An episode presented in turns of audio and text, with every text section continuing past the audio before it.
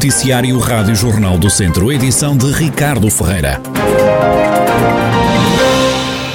Abrimos com a detenção de 12 pessoas por burla nos conselhos de Tarouca e Barcelos. Segundo a GNR, a investigação teve início com uma burla a um idoso que se verificou este ano, levando então à detenção de uma dúzia de pessoas suspeitas de integrarem uma rede que colaborava com este tipo de crime. A operação ainda está em curso, acrescenta a Força Policial.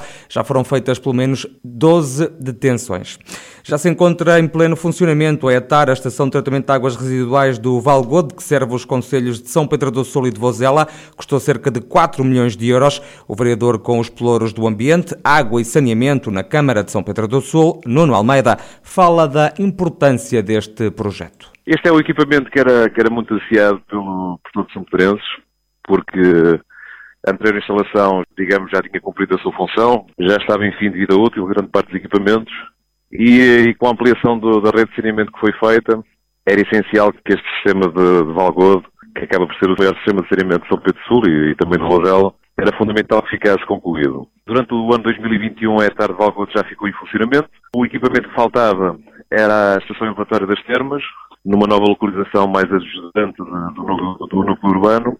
E foi esse equipamento que entrou em funcionamento na sexta-feira, que vai permitir que grande parte dos problemas que, que tínhamos no, no, no Rio Voga fiquem resolvidos. Nuno Almeida salienta ainda os ganhos ambientais para o Conselho resultantes da entrada em funcionamento da nova etar. Temos todo o sistema elevatório da, e dada a nossa orografia, uh, está localizado junto às linhas de água, nomeadamente do Rio, do Rio Sul e do Rio Voga.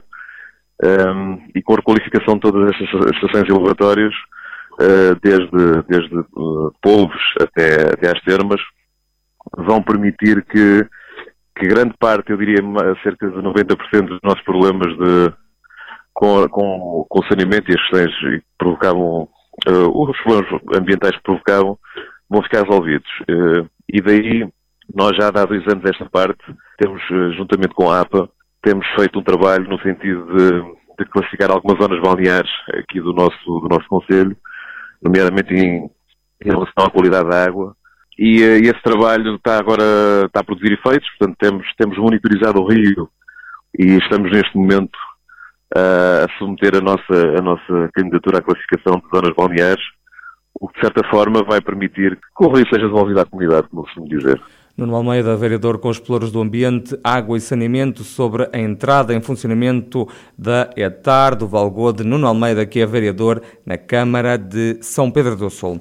O pão pode aumentar de preço já no próximo ano. As empresas queixam-se do aumento dos custos com eletricidade, gás e combustíveis. É o que refere Helder Pires, da Associação do Comércio e da Indústria de Panificação, Pastelaria e similares. É uma das, digamos que uma das possibilidades, atendendo ao aumento generalizado de preços que o setor está uh, a sofrer em consequência do, dos aumentos que se têm verificado na energia, nomeadamente gás, uh, eletricidade e gasóleo. E em função disso e em função também da realidade de cada empresa e, das, e do impacto que, que estes aumentos estejam a ter na sua atividade, uma das possibilidades é terem que refletir uma parte destes aumentos no, no, no preço dos produtos que estão a vender. Helder Pires, da Associação do Comércio e da Indústria de Panificação, Pastelaria e similares, acrescenta que cabe a cada empresa calcular o aumento que vai praticar. Este dirigente explica que a situação é mais complicada para os negócios mais pequenos e reclama ajudas por parte do Estado para o setor. Estão internadas no centro hospitalar Tondela Viseu com o novo coronavírus 32 pessoas. Há 30 camas ocupadas em enfermaria e duas nos cuidados intensivos. Nas últimas horas registaram-se duas altas hospitalares hospitalares para doentes com Covid e uma admissão. O deputado Hugo Carvalho está ao lado de Rui Rio na corrida interna pela liderança do PSD. A votos vai também Paulo Rangel. O viziense justifica este apoio ao atual líder dos sociais-democratas. Qualquer militante tem que fazer o mesmo exercício que eu fiz, que é perceber, eh, numa altura, especialmente em legislativas antecipadas, como, como tudo indica, qual é o melhor protagonista para um projeto de social-democracia, de centro-direita, moderado, para Portugal. E, para mim, esse protagonista é Rui Rio, porque isso, a engenheiro como eu sou, tem sempre uma série de indicadores em que, em que Rui Rio, para mim, no cômputo geral, pontua melhor que o Paulo Rangel e, portanto, eu acredito que deve ser o Rui Rio protagonizar isso para os portugueses, mais uma vez, e é por isso que eu apoio. Ainda sem eleições legislativas marcadas e com a luta pela liderança acesa, Hugo Carvalho considera que o PSD vai a votos sem grandes problemas internos, vai a votos para o Parlamento. No PSD, eu acho que seja qual for o líder, eu quero acreditar que há homens e mulheres de partido e, portanto, seja qual for o, o líder eleito, se houver eleições, se o Conselho Nacional entender que o melhor é haver eleições diretas antes das legislativas, em função da data, acho que o partido se saberá unir e ambos os eh, candidatos à liderança já deram mais do que provas que sabem unir as, eh, as pessoas, assim elas queiram, não é? Assim elas queiram. Não vai ser um problema, uh, um problema de fundo. Acho que vamos estar preparados para ir a eleições de qualquer das formas e as pessoas vão perceber que há alternativa no PSD. O deputado Hugo uh, Carvalho, ao lado de Rui Rio, na corrida interna para o PSD. No CDS continuam as reações à crise do partido. Desta vez é Nuno Correia da Silva, candidato centrista às últimas autárquicas para a Câmara de Viseu, a falar sobre o atual momento político do partido. O democrata cristão defende que realizar ou não o Congresso para discutir a liderança do partido deve estar dependente da data que o Presidente da República escolha para a realização de eleições. O calendário eleitoral ainda não conhecemos, só vamos conhecer quando o Presidente marcar a data das eleições pode impedir a realização do Congresso. É tudo questão de imperativos pragmáticos, ou seja, pelos prazos em que as listas terão que ser entregues,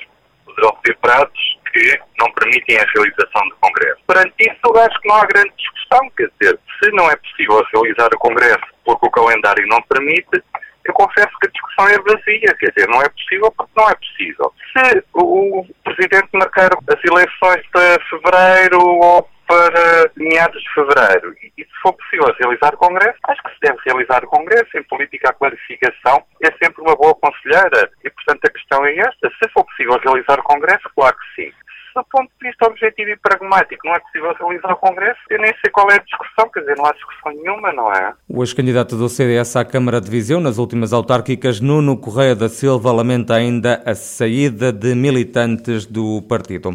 O Governo autorizou a Infraestruturas de Portugal a repartir até 2025 encargos do projeto de execução de ligação da Ponte da Ermida em Rezende ao Conselho Vizinho de Baião. O presidente da Câmara aplaude esta decisão da tutela. Garcês Trindade lembra que há duas décadas que Rezende reclama uma nova ligação a Baião. A ligação do nosso município, portanto, eh, ao lado de, de, para o lado do lado, portanto, ao lado de Baião, eh, pronto, e que nos ligará depois à ligação que vai de Baião ao Marco Canaveses e, por sua vez, do Marco Canaveses à A4. Portanto, o nosso, nosso objetivo é, efetivamente, termos uma, um itinerário complementar, vá, digamos, eh, que nos liga a uma via rodoviária estruturante. Enfim, isso é que é importante para o desenvolvimento económico e social, enfim, e, que irá contribuir para a coesão territorial, como é evidente, não é?